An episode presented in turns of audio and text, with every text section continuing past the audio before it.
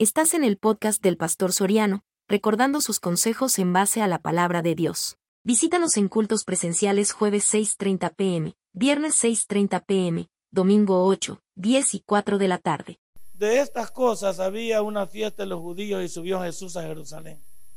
Y hay en Jerusalén cerca de la puerta de las ovejas un estanque llamado en hebreo Betesda, el cual tiene cinco pórticos. En esto había sido una multitud de enfermos, ciegos, cojos y paralíticos que esperaban el movimiento del agua.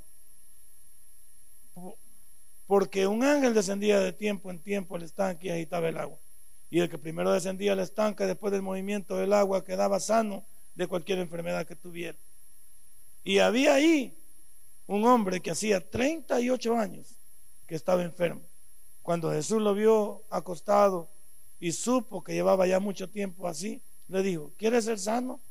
Señor, le respondió el enfermo, no tengo quien me meta en el estanque cuando se agite el agua. Y entre tanto que yo voy, otro desciende antes que yo. Jesús le dijo, levántate, toma tu lecho y anda. Y al instante que el hombre fue sanado y tomó su lecho y anduvo, y era día de reposo aquel día. Padre y buen Dios, es hora de saber quiénes somos. Y yo sé que en tu palabra tú nos dejas especificado que somos tus hijos, pero muchos de nosotros todavía no hemos tomado en serio el llamado o no hemos querido dar el salto de calidad. Pero en esta mañana en Ciudad Merliot y especialmente comenzando la semana, vamos a hacernos el llamado todos, desde el pastor hasta la última oveja. Vamos a hacer el llamado de preguntarnos quiénes somos, si realmente somos hijos tuyos o simplemente somos nada más personas motivadas a seguir una religión o a seguir una iglesia o a un hombre. En el nombre de Cristo Jesús hemos orado. Amén y amén. Una de las cosas que lleva este sermón, el objetivo principal de este sermón, es motivar a cada uno de los creyentes de Ciudad Merdiot a saber quiénes son, a saber que en Dios debería de aprovechar mis oportunidades y debería yo de dar el salto de calidad para ser diferente. La gente en este mundo, y especialmente en nuestro país, creería yo, porque es el que conozco, está aburrida de personas que le digamos que somos creyentes, pero no se nos nota. Que somos creyentes, pero seguimos viviendo como queremos. Teniendo un Dios de oportunidades y teniendo un Dios que nos tiende la mano, teniendo un Dios que nos ha librado del pecado, teniendo un Dios que nos ofrece la vida eterna. ¿Por qué el creyente debería de seguir en el mismo estilo de vida pasado si sabemos que hoy nos llamamos cristianos, seguidores de Cristo? Aquí hay un hombre que nos va a mostrar que a pesar de sus 38 años de estar puesto ahí nada más, tal vez como el reír, y como él lo dice, no puedo llegar yo al estanque porque cuando yo llego ya llegaron muchos, ya llegó el primero y solo es uno el que se sana. Pero este hombre, por lo que veo aquí, nunca perdió la fe de ir cerca del estanque. Nunca perdió la fe de ir y buscar de cómo llegar al estanque y poder ser la persona que encontraría la sanidad.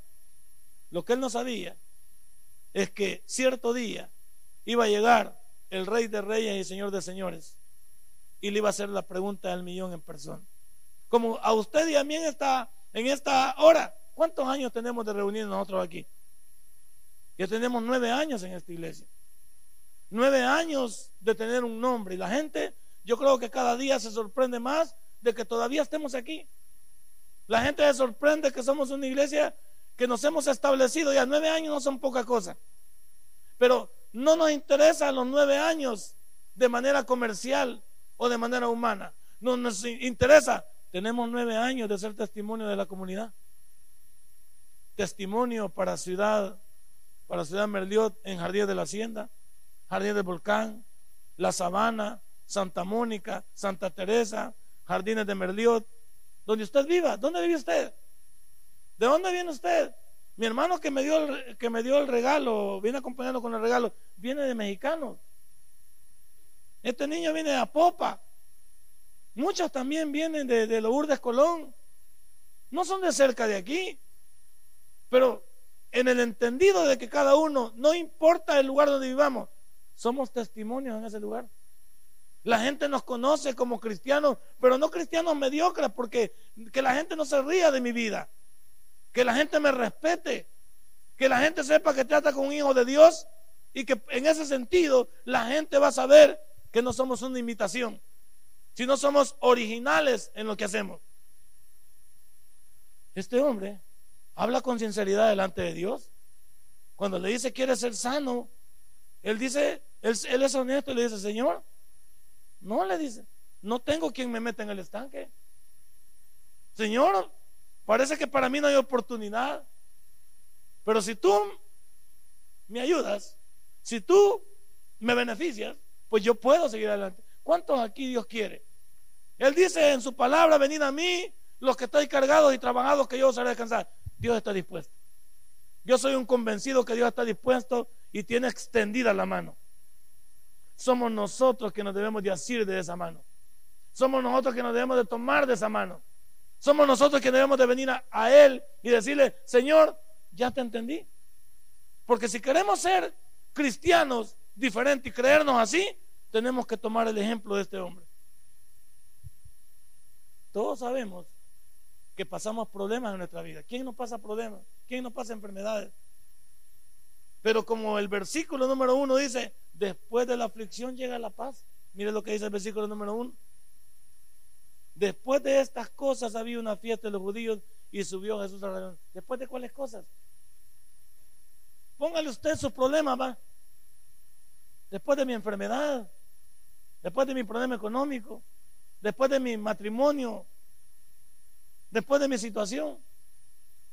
Yo hablaba con una persona y le decía, yo como pastor me pongo triste cuando una familia fracasa. Porque hablaba con una persona hace cuánto, hace como unos tres años, y me decía, mañana vamos a cerrar el divorcio con mi esposa. Mañana lo cerramos. Y le digo, hermana, no hay ninguna oportunidad. No hay ninguna oportunidad. Mañana cerramos de casa. Yo le digo, cuán triste me siento porque yo he sido su pastor. Y sé que con este desquebrajamiento de la familia, la iglesia va a salir perjudicada. Usted tiene que irse. Y le digo, ¿y con quién va a quedar la niña? La niña va a quedar conmigo. ¿Y él qué dice? Él no dice nada. Entonces le digo yo, o sea, se va a partir la familia. Y él va a agarrar por un lado. Si usted no llega allá, él por pena ya no va a llegar. Y vamos, y vamos a perder a la familia completa. Y le digo, ¿sabe qué? Me duele aquí en el corazón porque estoy pensando en mi interior como pastor, no hice mi trabajo. Por eso hablo así yo. No hice mi trabajo. No hice mi labor. Porque lo mío es aconsejar a la familia. Decirle a la familia que hay un Dios que puede restablecer, que puede ayudar, que puede fundamentar. Pero esta mujer me dijo, no, lo mío está sentenciado. Así se queda. Y está. A eso queremos llegar. ¿Cuál es su problema en esta mañana? ¿Por qué hasta después va, va a venir usted con sus cosas y puede arreglarlo hoy? ¿Por qué no puede comenzar a conversar? ¿Por qué no puede comenzar a ser diferente hoy? Y no hasta que vengamos a una consejería fatal, a algo ya cuando ya, ya todo está arreglado para, para fracasar. Este hombre no da un buen ejemplo de originalidad, pero también nuestro mejor aliado cuando las pruebas vienen, siervos de Dios que están aquí, es la paciencia. A mí, una de las cosas que me impresionó de la predicación cuando llegué al tabernáculo es que me pidieron eso. La primera palabra que yo escuché en el tabernáculo, sentado en primera fila como él, fue, no se mueva, no se rinda, no haga nada, no, no se enrede, espérese en Dios. Recuerden que yo les he contado que llegué al tabernáculo solo fracasado. Y era más fácil para mí ahí poder haber levantado una expectativa o decir, ya no va a haber nada con mi esposa y voy a hacer una nueva familia y todo. Yo, siempre me he puesto a imaginar, esta es una locura mía, solo, solo es una bayuncada mía. ¿Qué hubiera pasado si yo me hubiera enredado en el tabernáculo con otra persona? Y tal vez me hubiera casado por segunda vez. Esta es la pregunta mía del millón. ¿Tendría el mismo poder mi ministerio que, que como lo tiene hoy? No. Porque no se engañe. Uno ya con, un, con algo acuesta, ya le cuesta incluso a uno poder aconsejar a otros. Porque es difícil cuando usted ya fracasó, cuando usted no dio la oportunidad a Dios de glorificarse en usted. Cuando no le permitió a Dios arreglar su vida. Yo esperé. ¿Cuántos años esperamos para arreglar esto que le digo? Con mi esposa esto se arregló hasta el 2002. Y yo llegué en el 99 al tabernáculo al final. No es que ella a la, mañana siguiente dijo, ya nos vamos. Yo había escuchado ese, ese ilustración del pastor que decía de uno que se estaba bautizando. Y pasó la mujer y le dijo, ¿y qué te haces aquí vos? Ay, yo que soy cristiano. ¿Y qué Vamos a bautizarte y nos vamos. Mi mujer también llegó un domingo loco a la, iglesia, al tabernáculo central, y yo estaba en acomodación centro, como en la entrada del portón, y yo estaba vestido del zorro, según yo, nadie me conocía. Vestido del zorro, solo con una máscara. Y se me da que la mujer me ¿estás disfrazado vos de eso? Según yo estaba de incógnito. ¿Y sabe qué dije yo? Lo mismo que como ya le vi la ilustración al pastor, dije, hoy me dice esta vieja que me voy con ella. Así me dije yo, no, hoy me dice esta vieja, ya me la calé, porque hoy me dice, vámonos. Yo le digo, mira, ¿y qué pasó? ¿Nos vamos a ir para la casa? No, me dijo, te voy a seguir guachándome. Te voy a seguir observando. No, no. Hay cosas que no van a ser tan fáciles. Pero sin embargo no me moví. Sin embargo permanecí. No sé, no te puedo decir si, esto es fruto de una espiritualidad o No, solamente escuché la voz. No te muevas, no te enredes, no hagas nada, no te metas en más problemas. ¿Qué decía el hombre? Dale una oportunidad a Dios. ¿Para qué se dice? Dale una oportunidad a Dios. Y eso es lo que no le queremos dar. ¿Por qué? Porque no tenemos como Kiko, que no tienen. No le tienen paciencia. ¿No se acuerda de Kiko? Es que no me tienen paciencia, decía él. ¿Se acuerda? Ah, el chavo es. Está senil el pastor ya, entonces le está, le está cayendo de la senilidad al pastor. Ah, él es el que decía, no me tiene paciencia. Sí, entonces, nuestro mejor aliado es la paciencia. ¿Cuánto necesitamos paciencia para vencer nuestras dificultades al lado de Dios? Este hombre, ¿cuántos años tuvo paciencia? 38, hermano. Y usted apenas le acaba de salir la protuberancia y ya está llorando. Apenas tiene algo ahí y se quiere ir. Apenas, ¿quién se piensa ya usted que no, que no va a pasar? Un día tiene y está en problema. Y este hombre tiene 38 años. Hermano, a su tiempo todos cegaremos. A su tiempo veremos. Yo soy un convencido de esto porque lo que Dios ha hecho en nuestra familia no es fácil. A su tiempo, espérese, cálmese, no se mueva. Este dice, y después de estas cosas había una fiesta de los judíos y subió Jesús a Jerusalén. Siempre que Jesús pasaba por un lugar, tenía que hacer algo. Jesús está pasando por Ciudad Merliot. Jesús está pasando por su vida esta mañana. Jesús quiere ayudarle con sus dificultades. Pero ¿sabe cuál es el problema? No le queremos dar chance. En la vida no todo debería ser dolor. En la vida no todo es dolor. Y vaya, que las cosas por las que estemos pasando no es culpable Dios. La vida que yo tengo en este instante, mis situaciones que vivo, no son culpa de Dios, como no hay paciencia, es culpa de decisiones arrebatadas, decisiones alocadas, decisiones manejadas por... No, no tome decisiones alocadas. ¿Quién, es, ¿Quién es más arrebatado que yo aquí? Yo, yo soy una persona que mi vida se ha caracterizado por ser arrebatado, salido, metido, alborotado, pero no, no, no logramos mucho lo que somos así. Pero que hay siempre en el ministerio de Señor he venido pidiendo a Dios, dame paciencia, dame ayuda, Señor, permíteme que me pueda sentar cabal a platicar contigo, que no tome las cosas arrebatadas, Señor, quiero darme tiempo. He venido luchando con eso, porque yo soy una persona muy arrebatada. Y el arrebatado no, no llega, toma las decisiones muy a la loca. las toma uno, como dicen, como dice la psicología, y tiene razón, no las tome tan emocionado ni las tome tan tristes. Tómelas cuerdo, tómelas en medio porque muy alegre se puede equivocar y muy triste se puede matar. Entonces mejor tómales en medio. ¿Cuántos de nosotros en esta hora? La vida no, en la vida no todo es dolor, pero algunos que estamos pasando dolor, espérese. Otra cosa es espera en Dios que le va a restaurar. Ahora, cuando yo hablo de una persona que es original y que es una persona diferente, es la oportunidad está cerca de usted. Mire lo que dice el versículo 2. Y hay en Jerusalén, cerca de la puerta de las ovejas, un estanque llamado en hebreo Betesda, el cual tiene cinco pórticos. ¿Qué significa Betesda? Casa de misericordia. Casa de misericordia. Si tenemos un Dios que está lleno de misericordia, la oportunidad está cerca de mí. Lo que pasa es que muchas veces yo corro en contra de la bendición. Hay, hay personas que corremos en contra de Dios, llevándole la contraria a Dios. No busques entre los muertos al que vive, le dijo el ángel a las mujeres que venían a ver el, el sepulcro. No busques entre los muertos al que vive. ¿Qué hacemos nosotros buscando a Dios en un mundo del cual ya salimos? Si lo tenemos dentro, si lo tenemos en este libro, si en este libro nos propaga quién es Él.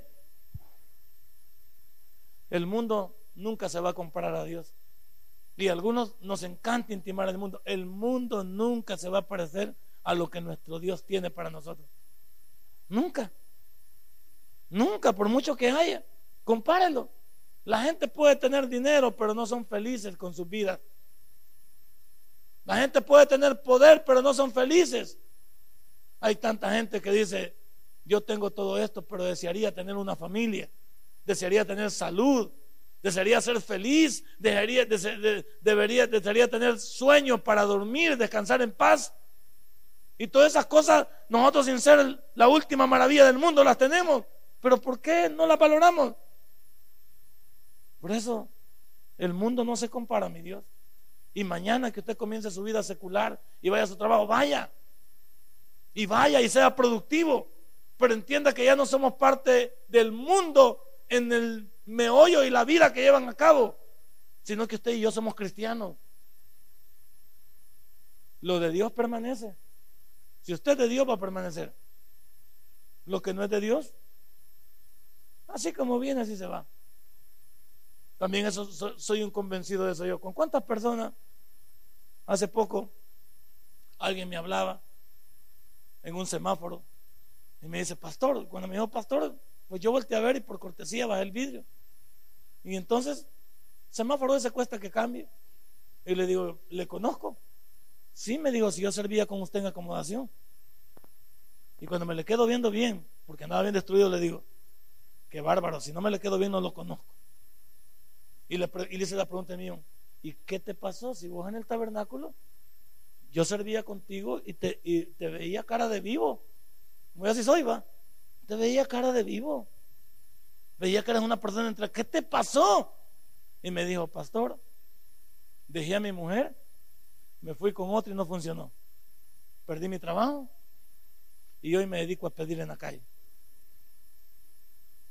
Y le rogaría, me dice, que le puedo hablar al tío Meme y decirle que me puede recibir, me haría un gran favor.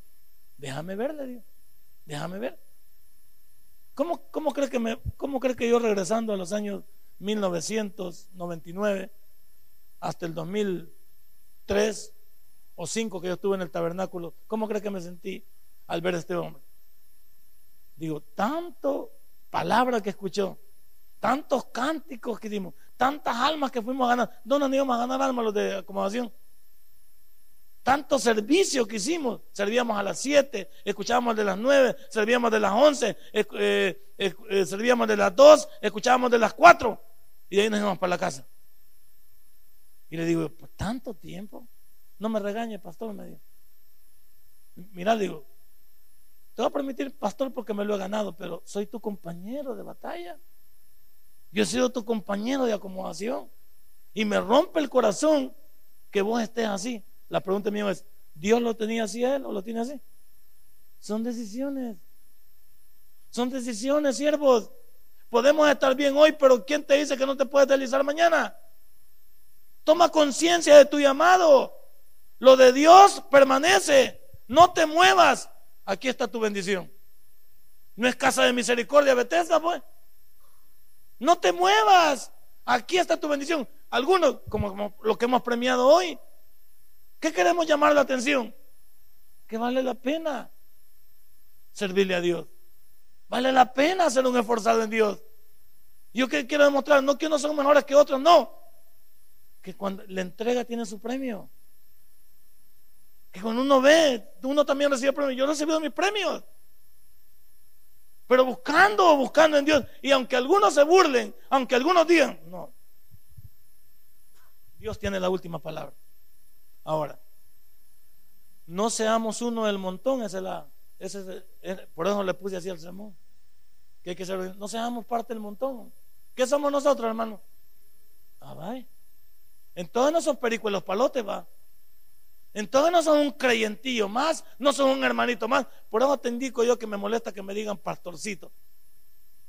No me gusta que me digan pastorcito. Solo a los pachecos y a las muñecas se lo permito. Pero no me gusta que me digan pastorcito porque me disminuyen. Siento que como que me están, o cuando dicen el hermanito, porque lo ven a uno, lo quieren ver todo estartalado, todo roto, para que le digan, el hermanito, el patrón. No, no. Como un señor que me quería contratar en una firma. Yo no quería ir, pero porque aquí algunos me decían, vaya, fui. Y yo, pues sí, siempre hago cansado para que al final, pues si están convencidos, que me digan sí, si están convencidos, no. Y llegué a esa entrevista y él estaba encantado de los planteamientos que le había hecho. Pero no me comenzó no me comenzó a, molestar cuando él comenzó a meterme lo de pastor con lo, de, con lo, del, con lo secular. Mire, le digo, cuando ella comenzaba a burlarse con la secretaria, mire, señor, le yo he sido presentado aquí con usted como licenciado en contaduría pública. Ya lo de pastor lo hablamos en iglesia. Lo de siervo de Dios lo hablamos en iglesia. Pero no se burle de mi cristianismo de esa manera. No trate de estarme haciendo la misma cosa que yo aquí, usted me ha llamado para una entrevista secular de un trabajo. Si me llamó para una consejería, hablemos entonces de eso. Pero por favor, se molestó. No le digo. Yo lo voy a respetar. Usted es el dueño del local. Yo lo voy a respetar así a usted. Porque también no, no es parte de que un malcriado te trate de llevar por los pies. Tú te puedes defender cuando sabes convencido de quién eres. Yo estoy convencido de quién soy. Yo no solo soy un hijo de Dios, soy un siervo de Dios. Y tengo que levantar la cara donde voy. ¿Por qué? Porque tengo que hacerlo, porque creo tener un testimonio. Yo creo tener un testimonio. Soy convencido de eso. Y no es que me jacte. Yo soy un convencido de lo que hago. Y por eso siempre digo lo mismo. Si alguien tiene que decir algo, que levante la mano y nos ponemos de acuerdo. Si alguien aquí en esta iglesia tiene algo que decir del pastor en firme, dígalo, papá. Y nos arreglamos hoy mismo. Levántese de ahí y dígalo, pastor, yo le conozco a usted algo. Yo le sé que usted, dígalo. Estamos para ponernos a la orden suya. Se lo digo con todo el corazón. Acá la mayoría de cosas, cuando nos metemos en problemas aquí y, y con personas, siempre le digo, qué lástima, con usted nunca nos pusimos de acuerdo. Pero no se trata de mí, se trata de su capricho se trata de su, su, falta de respeto, se trata de, que usted no es, no es, no es, eh, es muy soberbio. Y yo también lo soy, no crea que no. Pero en este caso no depende de mí, porque yo me he cuidado, le digo, así le digo a las personas, yo me he cuidado. Y esperaría que usted se cuide también. Eso es un valor. Yo no estoy jugando al cristianismo. A mi mujer se lo digo, yo no estoy jugando al pastor. Cuando ella se me pone un poco malcriada, especialmente con esas cosas, vez de los celos, le digo, no se ponga así. Yo he cambiado. Yo no, no ando buscando mujeres. No quiero que, no quiero que me volvea. Y por eso a un hermano le digo, mira, tú compárame a mí. Yo con ningún hermano intimo, con ninguna hermana. Y con todas las que me vio usted ya están veteranas para que no diga nada. Porque no puede que yo tengo algo con la Disnarda, pues va. O yo tengo algo con la hermana Pacheco. O sea, no, pues yo sé con quién me acerco, a quién abrazo pero no se vea mal. Pero yo no, no, no he venido a la iglesia a buscar mujeres, ya tengo una, pues. Y está buena, la señora está buena. Entonces yo no tengo ni a buscar mujeres. Y a ella cuando me pone bayunca le digo, no te pongas bayunca. Que yo no estoy jugando al pastorcito. No estoy jugando al sinvergüenza. Así que no te pongas bayunca. Así, cuando usted tiene carácter para hablar con eso, ¿qué pasa? Pues? Usted puede decirlo con franqueza. Porque no ha venido a hacer leña o, o a hacer pedazos la obra. De eso se trata. Sea original, hombre. Si es hermano, amarre de los pantaloncitos y usted amarre de la falda y diga, soy hermana. Pero si esas hermanas que andan un día están en la casa y otra en la plaza, o otras hermanas que andan destartalando hogares, O estos hermanos que andan No, no, entonces no me digan nada. Hay que hablar con categoría. Y eso ya muchos no lo hacen. Yo sí quiero hacerlo. Ya a muchos les encanta que les, que les, que, incluso les, les adoben sus, sus faltas. Yo no. Yo no quiero que usted me adobe. El día que usted crea que me conoce algo y no estoy a la altura de eso, váyase. No, yo se lo digo con claro. ¿Por qué? No tengo nada que avergonzarme. Pero está de moda que, eh, y eso es lo que más me duele como perdón, está de moda que adoremos al, adúltero, adoremos al sinvergüenza, y ahí no dicen nada. Eso es lo que, si una cosa me molesta a mí como pastor es eso, que la gente adobe, adore, respete al sinvergüenza y a los que nos esforzamos a eso nos hacen a un lado. No, hombre, no se vale. No, no se vale. ¿Por qué? Si cada quien Dios nos conoce. Y no es actarnos, pero el que está haciendo el esfuerzo, yo me creo un original. Y yo quiero que usted sea un original también. Yo quiero que usted sea un hijo de Dios. ¿Por qué? Porque en esto de no seas parte del montón, según el versículo número 3 dice, en esto yacía una multitud de enfermos, ciegos, cojos y paralíticos que esperaban el momento del agua. Había una serie de personas ahí. Pero una de las cosas que me gusta con este versículo es, ¿cuáles son tus amistades, papá? ¿Cuántos tenemos más amistades mundanas que cristianas? Nuestros amigos, nuestros consejeros, nuestros, nuestros panas, son, son paganos en lugar de hermanos. A los hermanos los hacemos a un lado, no queremos nada con los cristianos, pero una gran amistad con los paganos. Yo, gracias a Dios, no, ese volado no me entra. Ese volado no. Yo soy selectivo con las personas que se acercan a mi vida. Yo soy selectivo, pero no soy cuadrado. Soy selectivo, no. Y que lo diga mi, familia cuando me ve intimar con alguien, no. Quizás es más pariente este mi, mi hijo que, le, que con todos, pero no, yo no. Esta cipote no sabe todavía diferenciar. Pero yo sí, yo sí diferencio. En mi comunidad, los que van a ella, pocos me conocen, saben que soy pastor, pero no intimo con la gente. A menos, a menos que yo crea que debo de hacerlo. O a menos que hablemos del Evangelio. Pero si vamos a meternos en, pláticas infructuosas, en no, no.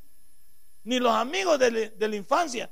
Hay veces he ido a Estados Unidos, cuando he ido, tengo esos amigos y he ido una vez a sus hogares. Y no me ha gustado porque siguen las cervezas, siguen hablando de mujeres ¿Y ahí qué hago yo? Pues? ¿Y te acuerdas de la fulana? Y cuando me acuerdo de la fulana, me dan ganas de regresarme. No, hombre, sí. No, pues. ¿Y te acordás cuando íbamos a tal lugar? Y Lo mismo. No hablamos de Dios. Voy allá a la, otra empresa donde van, lo mismo, hablamos del pasado. Y te acordás cuando íbamos a la cancha, y cuando íbamos a la Costa del Sol, y cuando íbamos a charlar. Ay, Dios. Entonces lo mismo. No. Hablemos de. Hoy estamos en otro bando. Estamos en otra plática. Denle un fuerte aplauso a nuestro Dios. Hoy estamos en otro bando. Ya no, ya no motivemos a, los mismos perdedores. La gana de visitar a los mismos amigos. Si los amigos no quieren oír de Dios, pues el que no es conmigo, digo Dios, no, es, es contra mí. Otra de las cosas. ¿Cómo explicamos muchas veces estos pastores y cristianos que andamos hablando de la guerra espiritual? ¿Cuál es la guerra espiritual que hoy se libra si no es luchar contra el diablo? Pero no hay que luchar contra el diablo, simplemente hay que dejar nuestras compulsiones, hombre. No hay que estar reprendiendo al diablo. Te reprendo, diablo, y diablo aquí. Si al diablo no hay que andarlo mencionando. Simplemente hay que dejar de ser sinvergüenza, hay que dejar de ser mal hablado, hay que dejar de ser adúltero, hay que dejar de, hay que dejar de ser tranza. Simplemente, ¿dónde está el diablo ahí? y que el diablo aquí, y que el diablo me tentó, y que el diablo me empujó. No, hombre, gran invento nuestro. Son nuestras propias acciones, son nuestras, son nuestras propias inclinaciones, son nuestras propias manifestaciones. Por eso, yo no creo en ese tipo de cosas de la guerra espiritual. Yo no creo en la guerra espiritual. Porque la guerra espiritual, si es cierto, está en Efesios 6, del 12 al 18. Y ahí dice que no tenemos lucha contra sangre sino contra potestades de las tinieblas. Entonces, para luchar con el diablo, yo debo de saber Efesios 6, 12 al 18 y saber cuáles son las herramientas de un cristiano. Pero no es cosa de andar reprendiendo al diablo y reprendiendo a fulano. Y el diablo dice, a vos te voy a reprender. Como ese diácono que dicen que fue a orar Y el diablo le dijo, vas a venir a sacarme a mí cuando te saquen el montón de viejas con que andamos arriba para abajo. Y salió disparado el diaconito, ¿eh? que, que lo sacaron los trapos al sol. Así está, fácil pues. Ahora, que tu pasado no te robe el deseo de ver a Dios. Mi pasado yo siempre lo traigo para ponerles un ejemplo de donde me sacó Dios, pero no estoy orgulloso de lo que hice. Oiga bien, mi pasado solo se lo pongo de ejemplo para decirles de dónde me sacó Dios, pero no estoy deseoso de volver allá. Algunas veces, cuando paso por lugares por donde andaba, cuando paso por lugares donde andaban malos pasos, y me acuerdo, digo, qué bruto fui. Qué bruto fui. A veces encuentro personas, he encontrado personas, y les saludo por cortesía. ¿Qué tal como están? Hasta ahí nomás. Me han contado que te ha hecho pastor para honra y gloria de Dios, sí. Sí, y entonces estás engañando gente. No te consta a vos. Te va a constar el momento que tú llegas a mi iglesia, te sientes y escuches y me comiences a ver, ahí te voy a poder convencer. Ahorita no te puedo convencer. No, pero ya no te acuerdas de nuestro momento. No, no. No, porque yo ya salí de eso. Y solo me he acercado a ti para saludarte, para ser cortés, para, para no ser una persona que, que he creído. No, para saludar. Pero no estoy orgulloso de mi punto. Es más, si no quieren nada con mi Dios, yo no quiero nada con ustedes. Así de sencillo. No esperes que te caiga una prueba para venir a Dios. Algunos estamos esperando que nos muevan el asiento para venir a Dios. Algunos estamos eh, para enfermarnos para venir a Dios. Algunos estamos esperando perder el trabajo para venir a Dios. No esperes estar mal para venir a Dios. Hoy que estamos bien, hay que servirle a Dios como Él se lo merece. Ahora, hablemos entonces de la parte final porque ya no fue el tiempo. No dejes para mañana la bendición que te corresponde hoy. No dejes para mañana la bendición que te corresponde hoy. ¿De qué está hablando, pastor? Estoy hablando de que si después de la tormenta viene la calma o viene la paz, ¿por qué no te tomas de la mano de Dios esta mañana? ¿Por qué no renuncias a tu vida? Anterior, si es que la sigue llevando. ¿Por qué no renunciamos a cosas que todavía tenemos? Si en esta mañana hubiera algunos que todavía andamos en el adulterio, dejémoslo, hombre. Si algunos andamos aquí todavía en tranzas, dejémoslo. Si hubieran muchachos que tienen novias paganas, déjenlas, hombre. Si hubieran muchachas que tengan novios paganos, déjenlos, hombre. Si hubiera alguno de nosotros que, que mañana íbamos a hacer una invitación, no lo hagamos. Y yo le he dicho al grupo de alabanza, yo, al que estamos formando aquí. No, no queremos, le digo, en el grupo de alabanza personas que no estén convencidas de lo que queremos. No queremos personas que no estén convencidas. No queremos. Yo quiero, yo quiero personas que se suban a este púlpito que estén convencidas de lo que hacen. Con esto finalizo va a ver el tipo de loco que soy yo. ¿Qué día fue? Día viernes. Viernes fue. Mi hija vino vestida de una manera y ella iba a cantar los coros. Y le dije, siempre que vos vengas a este púlpito y vengas a este lugar, te vas a vestir de una manera diferente. Si vos te vestís de otra manera en otra cosa, decímelo a mí, no te preocupes. Pero aquí arriba, donde estamos aquí, te vas a subir como Dios manda de la manera más correcta. Te lo pido de favor, porque la gente te ve. Yo sé que vos estás muy guapa, sos una cipota. Entre más apretadito te vestís, te ves mejor. Entre más se, te ve tu piel, está más estiradita. ¿Estoy de acuerdo? Pero aquí arriba del púlpito, el pastel. Mi hija, mi hija es buenísima onda. Quizás con ella nunca he discutido yo. Es una cipota que rápido me agarra el mano. La otra quizás me hubiera ahorcado, la abogada. Esa se me pone a brinco, pero esta no. ¿Sabe qué hizo mi hija? Y se lo hablaba, por eso lo cuento. Se fue y se cambió. Se fue y se cambió y regresó. Y yo, no me lo dije yo, ¿eh? Pero lo dije antes de comenzar. Esta es la última vez que tú a hacer. Si quieres estar conmigo aquí arriba, vamos entendiendo. ¿Por qué? Porque no solo porque sea mi hija, yo voy a ser un tolerante. Y aquí en esta iglesia se lo he demostrado. Pero ella fue y se cambió. Gloria a Dios, porque en el corazón se lo puso a ella. Bendito sea Dios por mi hija. porque debemos entender qué es. Mire, usted puede, pero ese viejo está trastornado. Pues así soy yo. Así soy yo de cuadrado. Y ahora le pregunto, ¿y si yo hago un esfuerzo, por qué no se lo podría pedir a usted? Y si yo como pastor me esfuerzo, ¿por qué no lo podría pedir a usted? Si estamos en la misma, en el mismo, en el mismo, en el mismo, ¿cómo se llama? Bando. No es menor. Lo que se le pide, lo que se le pide no es para el pastor, es para Dios. Y cuando todos estamos, mire, cuando todos estamos en la misma sintonía, va a salir fuego de esta iglesia. ¿No ha visto, te han oído de usted los avivamientos espirituales? De lugares donde ha salido fuego literal. Ojalá saliera fuego aquí, pero no que el diablo esté arriba. No que el Espíritu Santo esté arriba, pues. Bendito sea Dios, hombre. Y eso tenemos que comprenderlo. Yo sé que este sermón a muchos incomodó. Pero te digo una cosa, el sermón no te puede haber incomodado si tú estás caminando bajo la voluntad de Dios. Pero si no estás bajo la voluntad de Dios, el que le quede el saco, que se lo ponga. Y los que tenemos que dejar algo, hay que dejarlo hoy. Dígale que está la par. Si tenés que dejar algo, déjalo hoy. Sí. Vea Luisito, si tenés algo, déjalo hoy. No, no vaya a dejarlo para mañana. Denle un fuerte aplauso a nuestro Dios. Padre y buen Dios, te doy gracias en esta mañana. Hemos hablado de la originalidad del creyente. Hemos hablado que los creyentes no somos parte. Si este mensaje ha impactado tu vida, puedes visitarnos y también puedes buscarnos en Facebook como Tabernáculo Ciudad Merliot. Sigue con nosotros con el siguiente podcast.